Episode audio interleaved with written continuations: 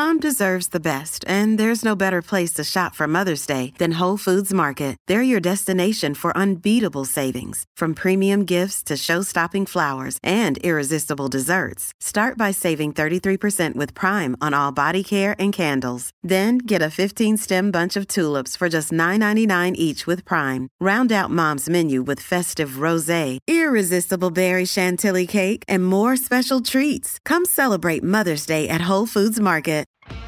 Bienvenidos a esta nueva edición de Poder y Dinero, aquí en Americano Media, AM790, Radio Libre. ¿Cómo estás, Santiago? Un gusto estar contigo. Eh, para mí también, Sergio. La verdad que nos vienen saliendo eh, bien las cosas. Yo siento que estamos, eh, que estamos en un buen nivel de, trabajo aquí. Lo único que, que, nos interesa en realidad es llegar con el mejor análisis y la información posible a nuestra audiencia y me parece que por lo menos me parece que el esfuerzo lo, lo, estamos haciendo muy bien. Eh, coincido contigo. Sabes que planificando este programa vamos a tener dentro de un rato a nuestro amigo Francis de Hallway. Eh, tomé tres notas que me gustaría compartir eh, contigo, ¿no? de nuestra experiencia de este año que ha sido tan fructífera. Yo creo que hemos como dividido nuestros intereses en tres áreas, ¿no? Le mucha importancia a la cuestión geopolítica, muchísima, eh, sobre todo, pero no únicamente vinculado a la guerra en Ucrania. analizamos eh, la emergencia de China como potencia, todos los conflictos allí en el mar del sur de China, el impacto en América Latina, eh, el papel de potencias regionales como Brasil o Turquía en su momento. Seguimos Medio Oriente con muchísimo interés, en parte por nuestra audiencia, en parte por nosotros, que nos interesa mucho, mucho la región. Eh, en ese sentido, creo que ese área la hemos cubierto muy, muy bien. También, por supuesto, hablamos mucho de economía. Este programa se llama Poder y Dinero. Eh, a todos nos mucho esta cuestión. Eh, seguimos el mercado financiero. Hemos tenido la colaboración de amigos que se han convertido en columnistas y pilares de este programa, como Darío Epstein, por ejemplo. y que nos ayuda a entender mucho la cuestión económica. Y después tuvimos una tercera área de preocupaciones de tema de política pública o, cuestiones pues, puntuales eh, vinculadas a, temas específicos o a países, ¿no? Nos ocupamos en un momento de Venezuela, de México, de Perú, eh, de la Argentina, por supuesto seguimos eh, la elección en Italia. hemos, hemos tomado como un conjunto de preocupaciones más bien de coyuntura. Yo me hacía el otro día en el balance típico que uno hace a fin de año la pregunta, bueno, ¿qué temas no hemos tomado de fondo? ¿Qué temas nos quedaron en la en, la, en el tintero. Bueno, yo noté un par, ¿no? Uno de ellos es la cuestión ambiental, que nos ha preocupado. Hemos hablado de medio ambiente, hemos hablado de transición energética, hemos sido críticos muchas veces de eh, estas, yo creo, entre utópicos e interesados, ¿no? Hubo muchos subsidios para el desarrollo de energías renovables, uno a veces sospecha, sospecha al respecto. Este, eh, pero, pero ahí yo creo que conviene una reflexión y me gustaría eh, aprovechar estos minutos para preguntarte como economista, ¿cuál es la ponderación que hacen tus interlocutores, los empresarios, tus propios colegas, eh, los policy makers de la cuestión ambiental? A veces yo tengo la sensación de que es una cuestión impuesta, que están como obligados a hablar de eso y bueno, y hablan de sustentabilidad o, le dedican, no, no, no, no tiene incorporado como preocupación, ¿no? Otra vez creo que tiene una especie de rechazo medio eh, a esta cuestión, como, como diciendo, no tengo el, no me puedo dar el lujo de hablar de cuestiones ambientales cuando todavía estoy lidiando con sociedades que están atravesando problemas de desarrollo muy elementales, que todavía no, no crecen en una tasa lógica.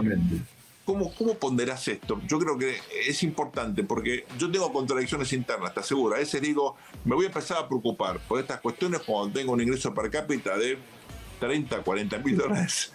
Y ya, bueno, ya estoy en la senda de desarrollo, bueno, me puedo dedicar a las otras cuestiones. Tengo amigos que me dicen, estás equivocado, te vas a quedar sin planeta si haces eso. ¿Cómo, cómo se soluciona esa cuestión? Mira, eh, a ver, obviamente la solución no, no, la tengo, pero sí comparto con vos esta cuestión. Es un tema, digamos, que uno no sabe muy bien para dónde, para dónde realmente va.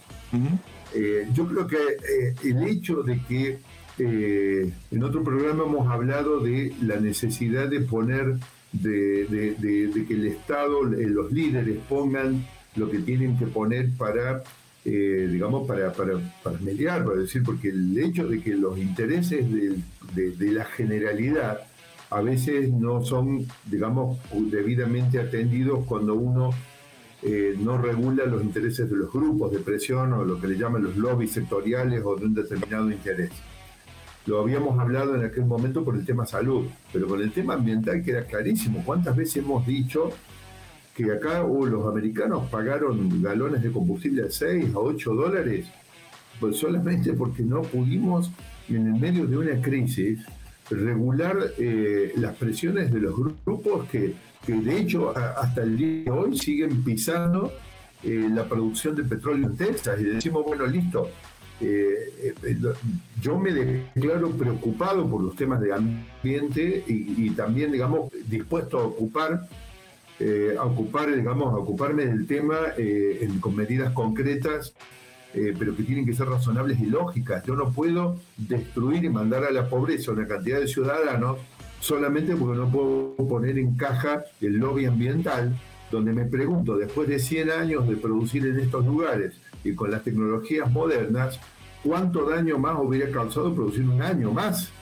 Un año más. ¿Qué pasa en Francia? ¿Qué pasa en Alemania? Va a morir gente, van a interrumpirse, va, a tener un daño grave la cadena de valor, la, función de producción de Alemania. ¿eh? la, Alemania de Europa porque, porque me obligan a cerrar una central de producción nuclear que nunca tuvo un accidente, eh, cuando en realidad tampoco tengo el gas ruso por las circunstancias por todos conocidas.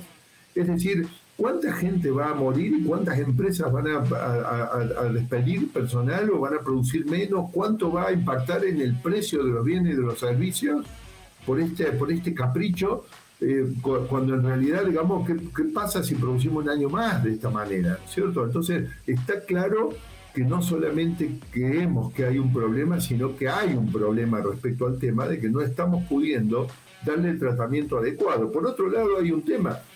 Eh, obligan al mundo en desarrollo a aplicar exigentes eh, matrices de energía que en realidad yo creo que están preparándose como pretexto para un menor nivel de comercio, de libertad de comercio mundial, es decir, de barreras. Porque yo no puedo pedirle que incorporen energía mucho más cara en su matriz a países cuando en realidad los países que se desarrollaron lo hicieron con energía mucho más barata. En, en Latinoamérica el caso más notable es el de Brasil, que desarrolló el fenomenal aparato industrial, especialmente el, el cinturón industrial de San Pablo, pero no solo el de San Pablo, con precio de la energía subsidiado para la industria durante 30 años, demostrando que tener energía barata es determinante para el desarrollo industrial. Y yo de repente le quiero imponer a los países en desarrollo que trabajen con matrices energéticas mucho más caras. Entonces, en realidad, no es cierto. Lo que estoy diciéndoles es nunca entren al desarrollo, porque nunca se van a poder desarrollar con energía cara. Eh, por otro lado, recibo los, informes que muestran que las emisiones de carbono, Sergio, siguen siendo devastadoramente masivas en el mundo desarrollado y no en el mundo en desarrollo. Entonces, la pregunta es, yo creo que sí, que hay que obligar al mundo en desarrollo a incorporar prácticas menos contaminantes, pero evidentemente, digamos, tampoco puedo cerrarles la puerta al desarrollo, porque cerrar la puerta al desarrollo es eh, en realidad más pobreza, más, más eh, eh, desigualdad, y además más avance de la izquierda, Sergio. Es decir, cuando yo miro en el continente y digo, tenía el problema de Cuba cuando cayó la Unión Soviética, yo tengo el problema ese. En realidad, en seis, en ocho países, y acaba de infectarse Brasil con esto, eh, digo, no puedo creer que los temas van por, por cuerdas separadas. Acá está pasando algo donde no tener un tratamiento adecuado eh, nos está eh, produciendo efectos en todos los planos pensarlo desde el punto de vista sistémico y agregarle una de las consecuencias de la falta de desarrollo en los países emergentes, que es la migración. Después tienes un problema de migraciones masivos tanto en Europa como en Estados Unidos, por el diferencial de ingreso y las cadenas que se establecen, que luego son muy difíciles de frenarse, y eh, en vez de efectivamente eh, poner las cosas en contexto e intentar evitar que estas migraciones se, se realicen, generando incentivos a la gente para que no se vaya de sus países de orígenes, estamos justamente con el efecto eh, contrario, ¿no? Y yo te agregaría otra cuestión que a mí me parece eh, que es una consecuencia, una derivada de lo anterior. Cuando uno mira la necesidad de infraestructura básica, estoy hablando de agua potable, estoy hablando de un sistema de sanitario mínimo, ¿no? que haya cloacas, por ejemplo, ¿no? en buena parte de los países emergentes. Que parece mentira, pero hoy todavía hay países donde el 30% de la población o más no tiene estos servicios básicos. La Argentina es uno de ellos. Este, este están todavía peor. Por supuesto, en zonas rurales eh, esta infraestructura es más cara porque no hay escala. Eh, En ciudades en general hay, hay, hay mayor sentido económico. Eh, pero esto lo que te termina generando es de, efecto eh, vicioso. Claro. Que detener, ¿verdad? Bueno, uno de los efectos viciosos es que nosotros nos entusiasmamos con temas importantes y nos quedamos sin tiempo. Eso nos pasa otra vez. No se vayan. Esto ha sido el primer bloque de Poder y Dinero. En un ratito estamos de vuelta con ustedes aquí en Americano Media, AM790 Radio Libre. Ya volvemos. Bienvenidos a este nuevo bloque de Poder y Dinero, aquí en Americano Media, AM790 Radio Libre. Santi, tenemos, como habíamos anunciado, a nuestro amigo Francis Holloway para charlar de eh, algunos temas que son relevantes en función de lo que acabamos de vivir, eh, el torneo mundial de fútbol. Hemos visto eh, realmente un despliegue físico, es un, mundial donde la cuestión, creo yo, del entrenamiento atlético ha sido... Eh, cada, vez, cada, vez, más notable el tema físico, ¿no? A nivel del deporte de alta competencia. La verdad que es eh, notable al nivel que ha llegado el ser humano con su cuerpo, ¿no? Y en el caso de los franceses, por ejemplo, verdaderamente veo, digamos, un tema, un desempeño, digamos, atlético impresionante, ¿no? Este, bueno, uno de los uno de los invitados, la verdad que más alegría me da me da recibir y además que más me divierte, digamos, en la interna nuestra de Poder y Dinero, ver el espanto que le produce a nuestro productor cada vez que aparece nuestro querido Francis Holloway. Bienvenido, Francis, que huye siempre, desaparece porque todo lo que sea vida sana, eh, eh, digamos, eh, no, no, no, no es para él, digamos. ¿Cómo estás, Francis? Bien, bien, muy bien, muy contento, obviamente, por la victoria sudamericana. Y, y sí, em, justamente la parte física, como me decías, es muy importante ahora, más que hace 20 y 40 años. Los físicos han cambiado, los jugadores tienen más músculo, tienen menos grasa, se tienen que cuidar mucho más, están corriendo muchos más metros por partido, sobre todo más metros arriba de los 15 kilómetros por hora, que es un indicador de la calidad del desplazamiento en la cancha. No solo los metros totales, los 11, 12 kilómetros, pero todos los equipos han corrido mucho, están en muy buen estado y bueno. Eh, la Ahora, eh, Francis, es notable otra, un efecto que en realidad uno no habría pensado intuitivamente que ocurriría. Además, bueno, yo en algún momento también fui jugador, ¿no? Y y me, digamos, hace mucho tiempo y no a ese nivel de competencia, pero ¿qué pasa? Era, en algún momento era como que a los 30 años, no hace mucho tiempo, a los 30 años vos, no veías, hace dos o tres mundiales atrás costaba ver jugadores de más de 30 años, de alrededor de 30 años en la cancha. ¿Y hoy qué tenemos? Hoy tenemos eh, un altísimo nivel de respuesta física Escúchame, y teníamos a Modric con 37, había un brasilero también, no sé si tenía 40, eh, eh, Messi, que fue el mejor jugador del mundial con 35, y no pareciera que, no pueden seguir jugando mañana, ¿no? Cuando vos decís Santiago de que era jugador, te referís a jugador de fútbol, no jugador de póker ni ninguno de esos juegos así de. No, no, perdón, perdón, de fútbol. Yo no, no, no, no, de hecho no conozco, eh, no conozco esa. Uy, soy muy aburrido, la audiencia no me va a querer escuchar más porque no tomo alcohol, eh, no fumo ni nunca fumé y tampoco participo en juegos de azar de ningún tipo ni nunca fui a un casino, entonces no me van a escuchar más. Ok, entonces eras arquero. Claro. En cancha grande. No, no, jugué, jugué al fútbol, llegué a, ser suplente de primera división. Epa, bueno, impresionante, la verdad que impresionante. Bueno, todos los arqueros son un poco especiales, como digo. No, no, no, no, no, no, no, no, no, tenés que sorprender por Sergio, Francis, porque por lo menos en la época que yo jugaba, después que terminaba el entrenamiento que cumplíamos todos a la par, el técnico decía, eh, bueno, ustedes muchachos se quedan, que éramos los arqueros. Entonces, nosotros hasta que vomitábamos, no nos íbamos. De abdominales, de tirarte al piso y te tiraban la pelota del otro lado y te tenías que levantar. En realidad la gente piensa que el arquero es el que, de verdad, en el partido es el que menos corre. Pero en el entrenamiento, en realidad, al menos en mis tiempos, el arquero entrenaba bastante más que los jugadores de campo. muchísimo, bueno. Francia, ¿no? Que promedio ahora eh, mayor de los jugadores tiene una vida útil. Uno lo ve también en el básquetbol, en otros deportes, fútbol americano. Eh, Tom Brady tiene, ¿cuánto? 45, 26 años, sigue siendo un jugador extraordinario. Eh, eso tiene que ver con el entrenamiento y con la alimentación, sobre todo, ¿no? Sí, sí, entrenamiento, alimentación, los cuidados, ha cambiado mucho. esto empezó, todos estos cuidados empezaron en, en Italia en la década del 90, cuando Italia tenía el Milan Lab y una aumentaba la longevidad de, vida competitiva de los jugadores con cuidados nutricionales, cuidados de, de, hábitos cotidianos como dormir, evitar el exceso de, alcohol, eh, eh, etcétera, etcétera. Y, y, bueno, están teniendo, hay muchos jugadores que tienen mucho más vida útil. En baloncesto, en básquetbol, esto siempre ha sido una.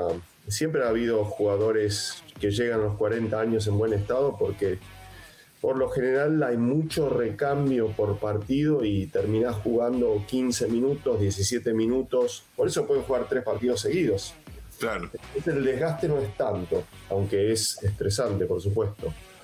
Fútbol es más complicado, sobre todo antes, porque, por ejemplo, en los mundiales Maradona sufría un promedio de 22 faltas por partido. Eh, ahora, si un jugador sufre cuatro o cinco faltas, ya es mucho. Entonces, eh, las lesiones, después, las técnicas de entrenamiento, ahora se cuida muchísimo más al jugador, se dosifican mucho mejor las cargas. Antes era paliza para todos y el que sobrevivía, eh, sobrevivía, pero acortaba mucho la, la vida útil. Y después, bueno, los cuidados nutricionales.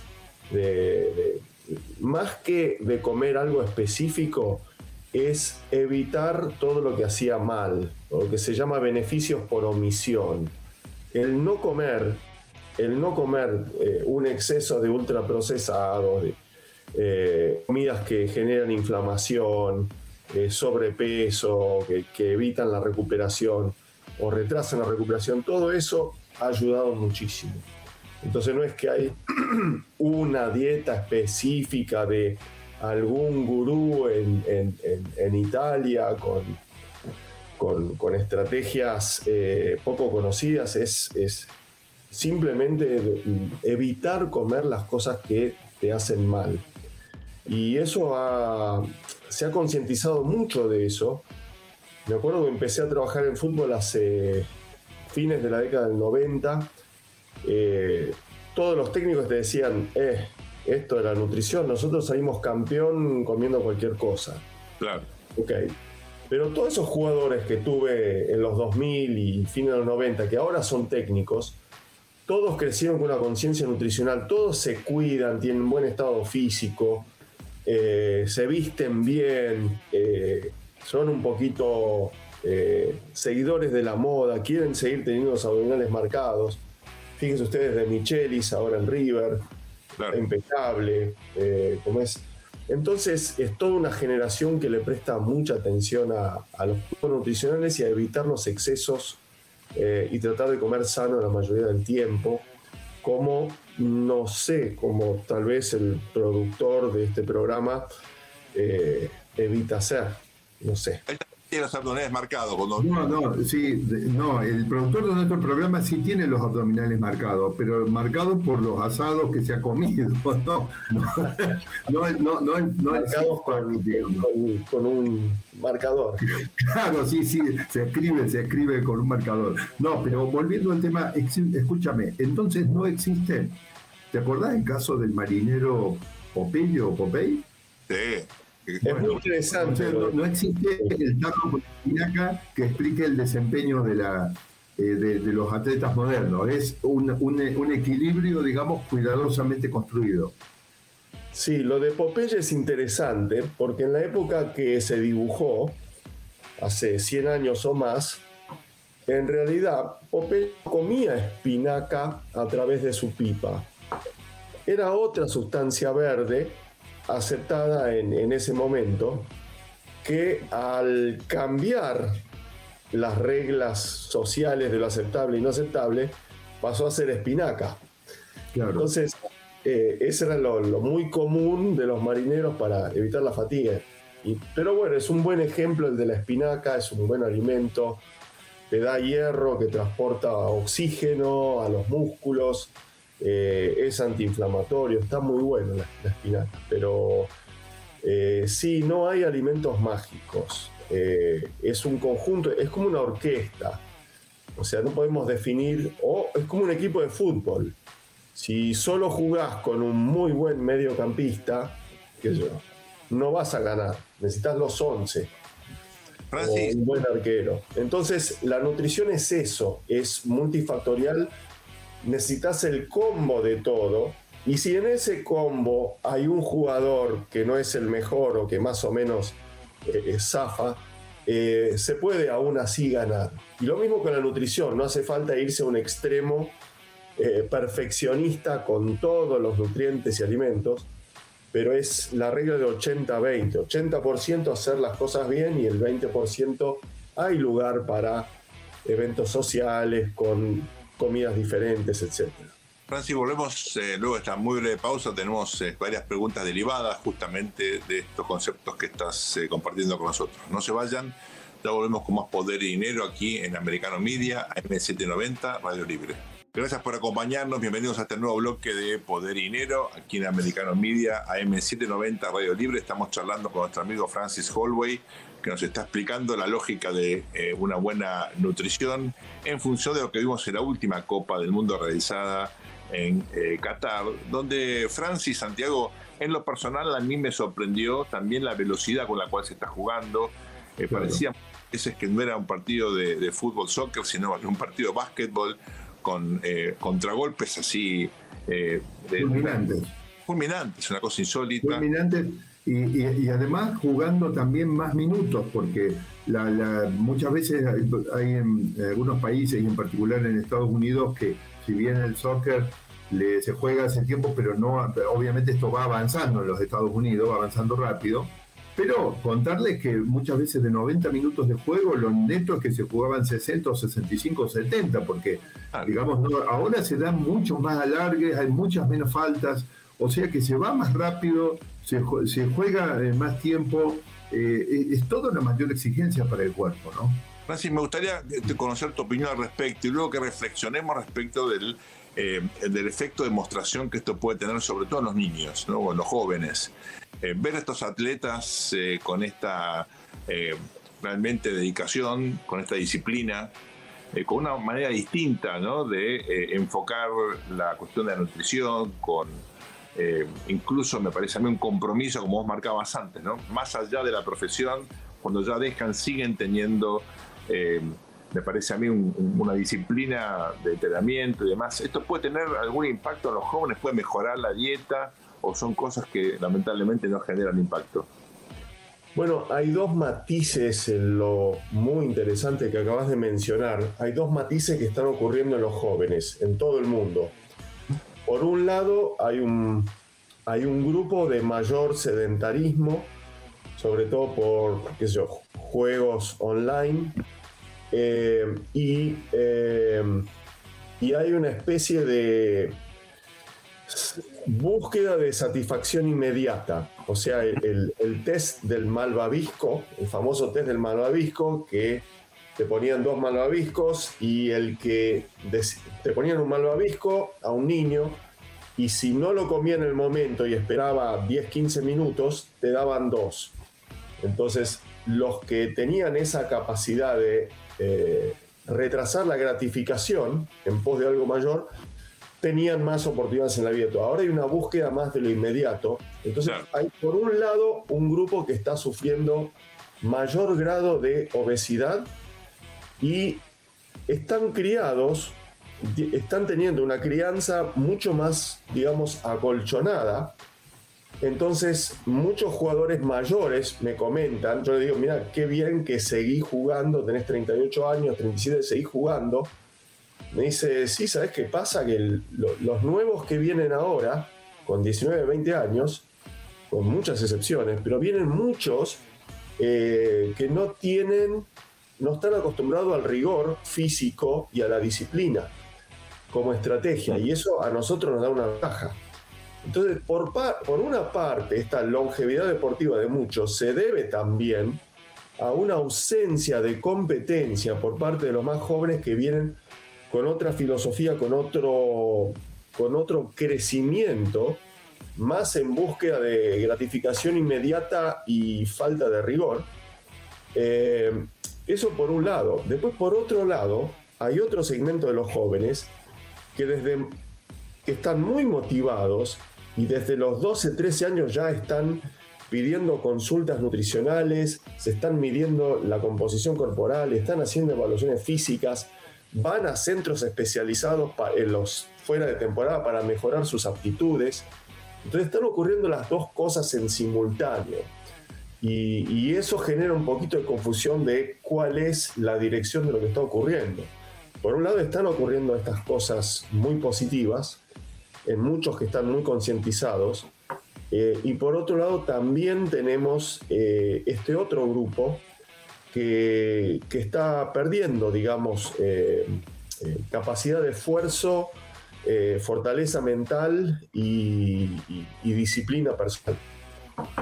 Francis, en ese contexto, te obligó a preguntarte algo que es polémico y tiene que ver con la alimentación en las escuelas, públicas y privadas, ¿no?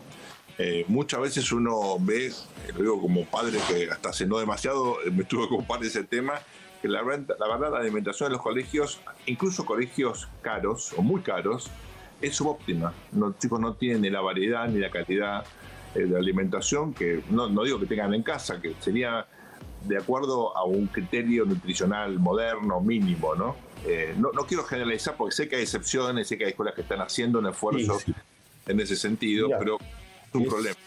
Es un tema muy difícil porque tiene varias matices, una de ellas económica. Por ejemplo, a mí me tocó hace unos años supervisar el comedor de un, servicio, un servicio de alimentación que ofrecía un comedor a un colegio privado bastante bueno, digamos. ¿Y qué sucedía? La comida que había era ultraprocesado, chatarra, hamburguesas, papas fritas, eh, eh, hot dogs, panchos, gaseosa, eh, postre, helados, chocolocinas, etcétera, etcétera. Entonces, bueno, hicimos un relevamiento de, lo que se comía, lo que se ofrecía el menú, los costos también, y se sugirió ciertos cambios que eran más saludables. ¿Y qué, pasó? Eh, se tenía que tirar la mayoría de la comida, habían, empezaron a haber quejas de los padres, ¿y qué pasaba? Los padres los alumnos, estos alumnos que no querían, comer estas cosas más saludables, le pedían dinero al padre para compensar que no comían en el comedor del colegio e iban al kiosco o a un lugar cerca y comían chatarra, pagándola. Entonces, con toda esa comida que se tenía que tirar, el, eh, la persona a cargo de la empresa de servicio de alimentación eh, decía, no, sé qué hacer, pierdo dinero, me echan. Entonces, hay un problema también con la concientización en el hogar de, muchos niños o, de o de la manera en que están siendo criados, tal vez con un, exceso de, permisividad o, digamos tolerancia a, lo que se llama esta gratificación inmediata. O, este es un problema. Después en los estratos menos pudientes económicamente hablando, hice otro relevamiento en, en, barrios con necesidades básicas insatisfechas. El problema es que los dos padres tenían que ir a trabajar, no estaban en el hogar, no podían preparar comida en el hogar. Entonces, eh, por lo general una hermana mayor de 11, 12 años en la que le preparaban los hermanitos y era toda comida que podían acceder y generar cierta satisfacción, eran todas carbograsas, o sea, harinas refinadas mezcladas con aceite, porque era lo más barato, la mayor cantidad de calorías. Y eso le generaba una especie de desnutrición desde las proteínas y el hierro que necesitaban y un exceso de calorías que los engordaba. Eh, entonces, están los dos problemas. Por otro lado, había un, un problema con la distribución de los recursos estatales a los comedores, esto pasa en Estados Unidos también. Sí, claro. Eh, donde, bueno, no era el. habían también. Eh, eh, no era un, un, esquema de comida saludable. Y de hecho, era mejor que a veces, hasta a veces, que no coman en ese comedor y que coman por otro lado algo más saludable o se lleven un tupper de casa con comida que comerlo del comedor. Pero te aislas socialmente también es difícil, porque tenés matices sociales, económicas, culturales, no solo nutricionales. Sabes que yo creo que nos puede llegar a quedar el tiempo, el tiempo muy, muy corto, ¿no? Es tan tirano el tiempo en estas notas.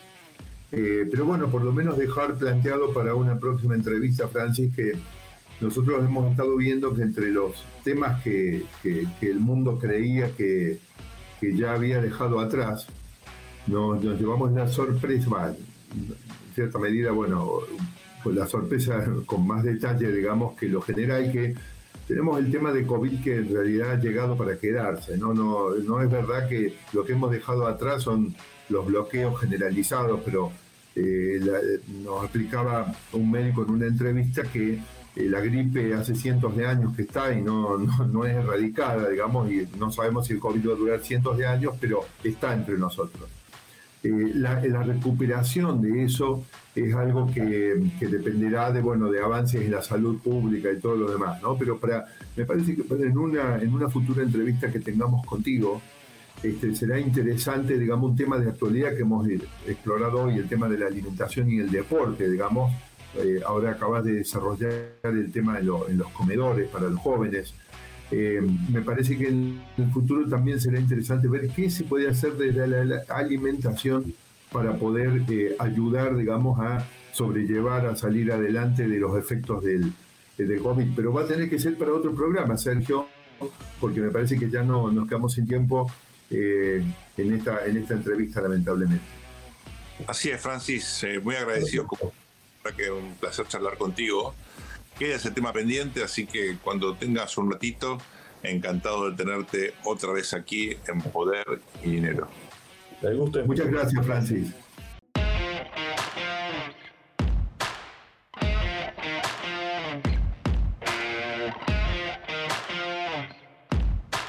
Bienvenidos a este último bloque de Poder y Dinero aquí en Americano Media, AM790 Radio Libre. Santiago, justamente en eh, la charla que tuvimos tan interesante con, con Francis Holloway, eh, vuelve a ponerse de manifiesto esta cuestión de las prioridades de política pública. Fíjate cómo la alimentación de los niños tiene un impacto tan relevante en su salud, en su bienestar, eh, y son temas que suelen quedar en la agenda, si bien son cuestiones fundamentales, muy postergados. Esto nos refería a las cuestiones que veníamos discutiendo sobre qué priorizar, cómo priorizar, cómo definir eh, desde el punto de vista eh, familiar y desde ya desde el punto de vista de la política pública, las cuestiones realmente relevantes que deberían eh, destacarse en, nuestra agenda, ¿no? Sí, Sergio, en, esta, ¿no? en esta nota, de nuevo me pasó lo mismo, que me quedo con algunos temas en el, tintero que me hubiera gustado eh, tratarlo. Uno ya quedó planteado, que es el tema de qué podemos hacer, dado que tenemos que convivir con COVID, desde la alimentación para estar mejor, para, para estar mejor, eh, más prevenidos, con mejor sistema inmunológico y a su vez para salir de la mejor manera cuando ya nos pegamos el bicho, ¿no? Tal cual. El otro tema que me, me habría gustado ver es cómo podemos tener una vejez mejor.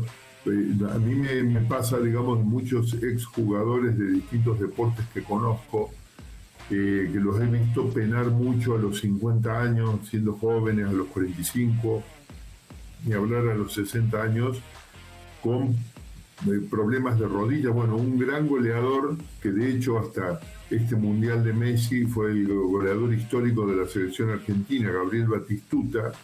Eh, es una, una, persona que hasta hace tres o cuatro años virtualmente, digamos, tenía que moverse en silla de rueda y en algún momento llegó a decir que, pensó en no querer vivir más a causa de los sufrimientos que tenía por sus piernas, pero es una persona joven. Muy joven. Eh, entonces la pregunta es, ¿qué le deja a, estos deportistas de altísimo desempeño en su cuerpo para el futuro? Y si por supuesto desde la vida sana y desde la alimentación se puede hacer algo. En el caso de este jugador y de otros que conozco, no se trata de personas que han eh, se han convertido en una bola de, grasa. Se trata de personas que están aparentemente, digamos, en nada, se los ve bien, quizá no tan delgados como cuando juegan al fútbol, pero lo normal, no, no gordos, y sin embargo están arruinados desde sus articulaciones, ¿no? Eso también me hubiera gustado tratarlo porque siento que puede llegar a ser un tema de límites para el cuerpo humano eventualmente si esto no se puede revertir. No nos sirve digamos, llevar el ser humano hasta esos límites y después que sean eh, discapacitados el resto de, eh, de, su vida, ¿no? Pero bueno, me fui por el costado de tu comentario en realidad. Te, te a contar una historia personal. Yo eh, quedé muy impactado. uno de mis profesores ahí en North Carolina, John Stephens, que había sido jugador de fútbol americano en la Universidad de Harvard y después tuvo por muy breve tiempo alguna inserción profesional también. Era un tipo con un físico privilegiado, iba al gimnasio, tenía realmente eh, una musculatura, ya era un señor relativamente grande, impactante, y terminó al poco tiempo en silla de ruedas con problemas motrices serios eh, por cuestiones de cadera, de rodillas. Eh, él corría, me acuerdo, todos los días con su esposa, tenía una disciplina de la alimentación también notable aparte de un gran profesor, ¿no? Eh, y claro, me llamaba la atención, pues yo decía, ¿cómo puede ser alguien con eh, tanta disciplina que termina con tantos problemas? estaba muy correlacionado precisamente por lo que vos marcabas, porque en esa época, tanto las técnicas de entrenamiento eh, y cierto desconocimiento sobre el efecto acumulado, sobre todo en las articulaciones, generaba estos problemas y me quedó la preocupación a propósito, de, si se escucha, eh, le mando un muy fuerte abrazo, suele escuchar este, los medios latinos, entienden muy bien español, eh, pero es que el, punto central que yo me quedo de la charla con, con Francis eh, tiene que ver con esta dualidad en términos de las reacciones de los más jóvenes en relación a la alimentación esto a nosotros nos complica porque cuando uno habla de problemas tiende a generalizar, ¿no? Habla de los jóvenes o la sociedad o los americanos o siempre uno tiende a generalizar y a veces el diablo está en los detalles y comete eh, sin querer unos errores por no focalizar en segmentos específicos, entender que la realidad es compleja, que tal vez hay mitades o 60-40 o 80-20, pero que requiere muchas veces mirar las cosas con más precisión y evitar generalizaciones que son erróneas, ¿no? Totalmente. Eh, ahí, eh, cuando estuvimos hablando del tema salud, eh, en otro programa habíamos estado haciendo algunas reflexiones sobre la necesidad de de, tener, digamos, una mediación entre los intereses de los grupos de presión que obviamente buscan por facturar más a expensas de un presupuesto que ya no puede crecer mucho más, ¿cierto? Eh, en el tema de la alimentación, eh, me pregunto si no hay también algo de esto, porque, eh, por ejemplo, cuando uno, cuando uno era chico, cuando yo era chico, bueno, vos, te debes acordar porque sos mucho mayor que yo, pero cuando, cuando, cuando era chico igual alcancé, todavía se hacían campañas para promover el tabaco y los fumadores. Había, eran las mejores, de hecho, publicidades. Si vos entrás y buscás las publicidades mejor del año, qué sé yo, 75, eran muchas veces de cigarrillos. Ahora que hablamos de en algún programa de la fiebre del camello, Camel era una de las marcas que, tenía la... Oiga, que la viajes los aviones y, sin embargo, fíjate que como se aceptó que esto era, bueno, era muy malo para la salud pública, se empezó a restringir y hoy virtualmente, no sé si no está prohibida la publicidad, no solamente que lo tiene que decir la etiqueta que esto es cancerígeno, ¿no? Pero está prohibida la publicidad. Ahora, cuando hablamos de, eh, eh, por supuesto que no es el mismo efecto, por favor, el que me escucha no puede decir, estoy comparando algo que es cancerígeno. Sin embargo, desde el punto de vista de un ser humano que necesita una vida mejor y de todo lo que habla Francis Holway, de los ultraprocesados y todo eso, me pregunto si las publicidades de las cadenas de comida rápida, que son uno de los principales vectores de esa mala alimentación, también en algún momento no necesitarán una intervención eh, pública, ¿no es cierto? Es decir, porque ah, sabemos que la publicidad eh, tiene un efecto en el consumo, digamos, es parte del capitalismo, y yo sé que es un efecto, yo, yo aclaro que yo también soy consumidor, pero lo hago mal, hago, no debería, digamos, lo hago muy ocasionalmente, pero quiero decir, me parece que eh, hace 40 o 50 años empezamos a llamarnos la atención de que no teníamos que promover el consumo de tabaco, y me pregunto si a, esta altura de la humanidad no deberíamos plantearnos, especialmente por los jóvenes que vos estás diciendo, qué tan permeables son a las publicidades y a ese tipo de promociones y qué impacto tiene el consumo de todo eso en la salud. Sumar a eso las bebidas azucaradas, eh, que está muy correlacionado, por ejemplo, con la diabetes, ¿no? Eh, claro. Yo he notado últimamente, esto por ahí un poquito descriptivo, eh, anecdótico que aún en los lugares así de comida rápida hay una dieta o una oferta un poquito más diversificada, uno ve más ensalada.